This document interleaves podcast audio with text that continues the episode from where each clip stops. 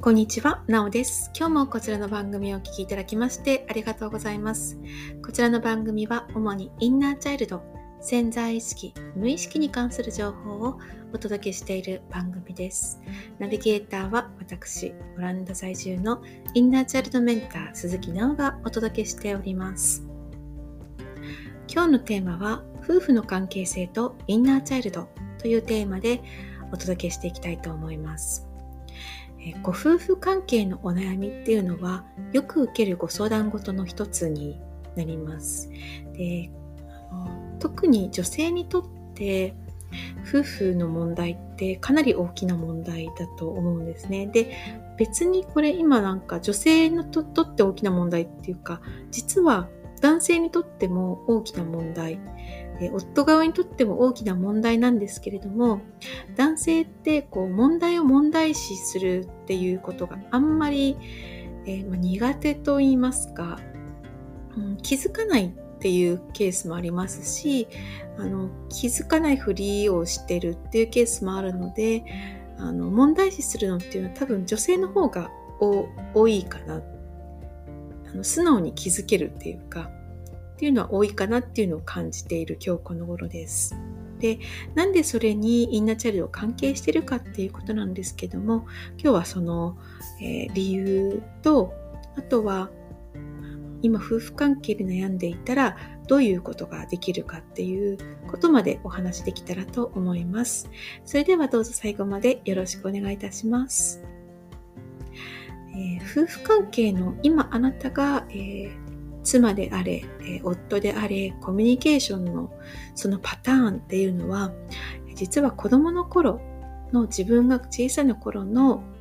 小さな頃から大きくなっていく時で家を出るまでの、え自分の親の様子、親の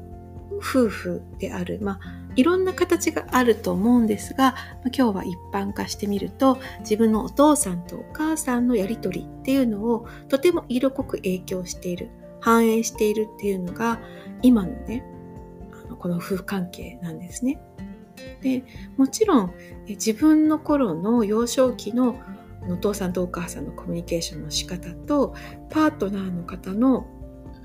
ごめんなさいパートナーの方のお父さんお母さんのコミュニケーションの仕方って違いますよね。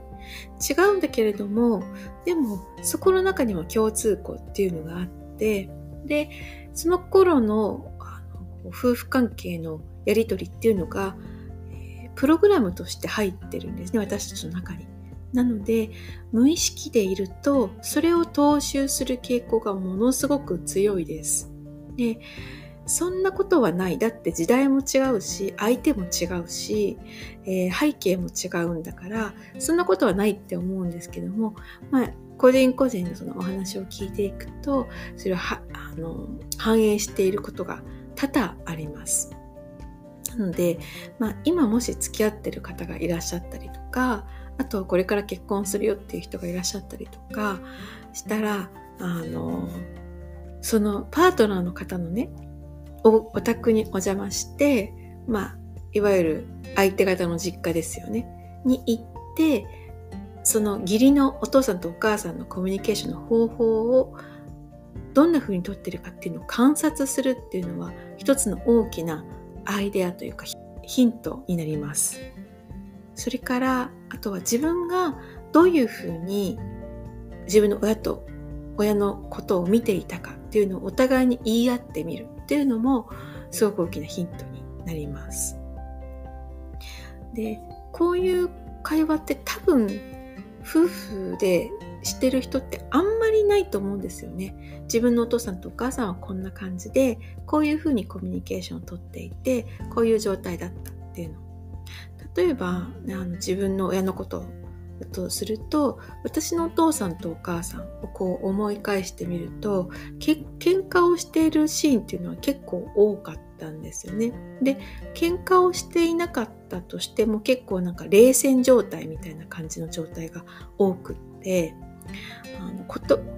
喧嘩として口喧嘩をしてるわけじゃないんだけれどもなんか冷たい空気がいつも家の中に漂っていたなっていうのを思い出すんですね。だから夫婦といえばそういう感じっていうのがねこう思い浮かべられるんですね。であの自分のパートナーの実家に行ってみてそのお父さんとお母さんの様子を見てみると今のパートナーがやってくるそのコミュニケーションの仕方とか立ち位置とかがあこの人のこのお父さんならお父さんお母さんならお母さんのこの部分を今この人は踏襲してるんだなっていうのをすごくあのそのまんまなんですよね。なのでなんとあの中私たちはこのプログラムに忠実に生きてるんだっていうのを夫婦関係ってものすごくこう忠実にね反映してくれるので嬉しいのやら悲しいのやらっていうのはありますね。この原則というか繁栄に逆らえる人っていうのはそんなにいなくって相当勉強していたり相当ま自立をしていたりしていないと何も考えていないとやっぱり親の状況を繰り返してしまうっていうのはよくあることです。じゃあどうしていけばいいかっていうことですよね。どうしていけばいいかっていうとここはインナーチャイルドに入っていってインナーチャイルドをケアしていくっていうことが、うん、根本的で結局近道になると私は感じています。これは自分自身の経験でもそうですしクライアントさんの経験でもそうです。なんで自分がこういうふうな態度をしてしまうのかパートナーを前にすると例えば攻撃的になってしまったりもしくは被害者になってしまったりもしくはうん何かうん思ってもない言葉を出てしまったり思ってもない態度が出てしまったりっていうのってもう自分ではコントロールできないような時ってありますよね。これはもうプログラムが発動してしまって抑えることができないんですよね。例えば、えー、優しくしようっていうふうに決めてるのにきつい口調で話してしまったり冷たい態度をとってしまったりもしくは、えー、対等な関係を築きたいと思ってるのに何かこうご機嫌を伺うような態度をしてしまったり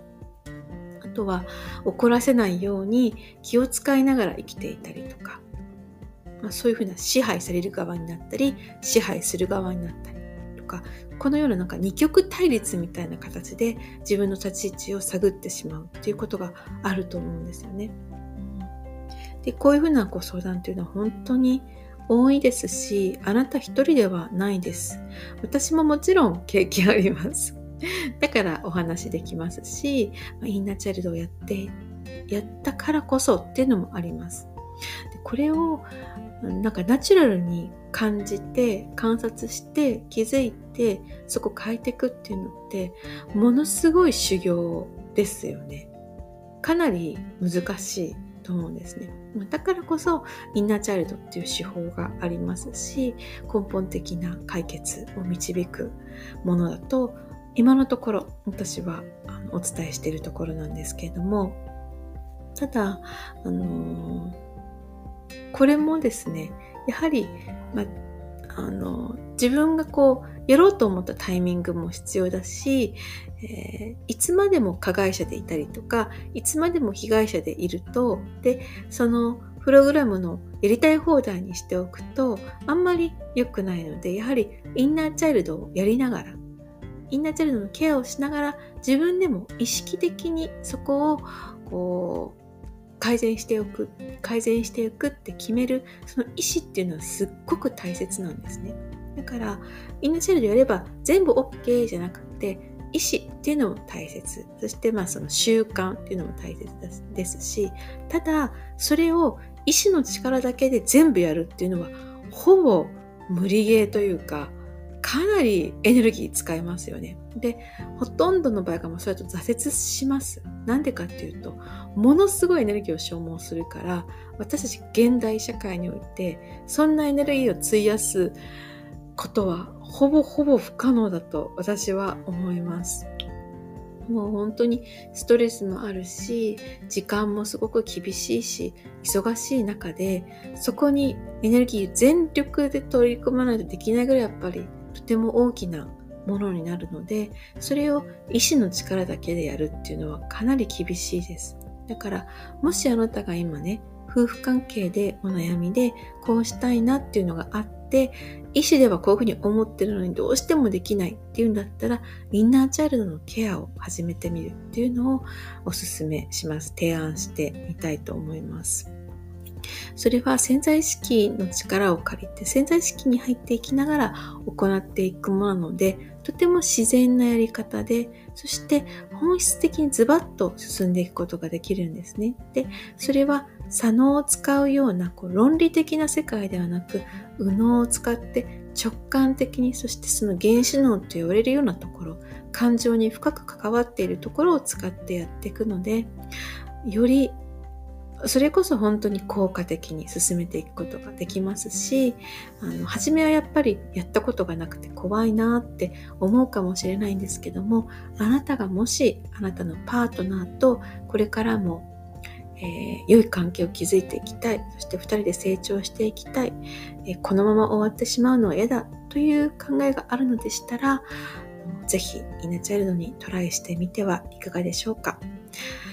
はい。私自身もそして数多くのクラウドさんを見たり生徒さんを見たりして中でもやはりうん結局ここなのかなっていうのを感じています。ねあのやっぱ意志の力だけじゃ辛いですしやっぱりダメなんだっていうねこうなんか挫折感とか絶望感とかあのっていうのをかえってこう強化してしまうことになりかねないんですよね。から本来であれば良くなっていくご夫婦関係でも例えば残念な決断を選ばざるを得なかったりとかもしくはもしかしたらそこの決断に行かなくてもよかったっていう決断をしたりとかっていうこともありますので是非あのトライしてみてはいかがでしょうかというお話でした。それでは今日も最後までお聴きいただきましてありがとうございます。どうぞ次回までご自愛ください。インナーチャイルドと共に。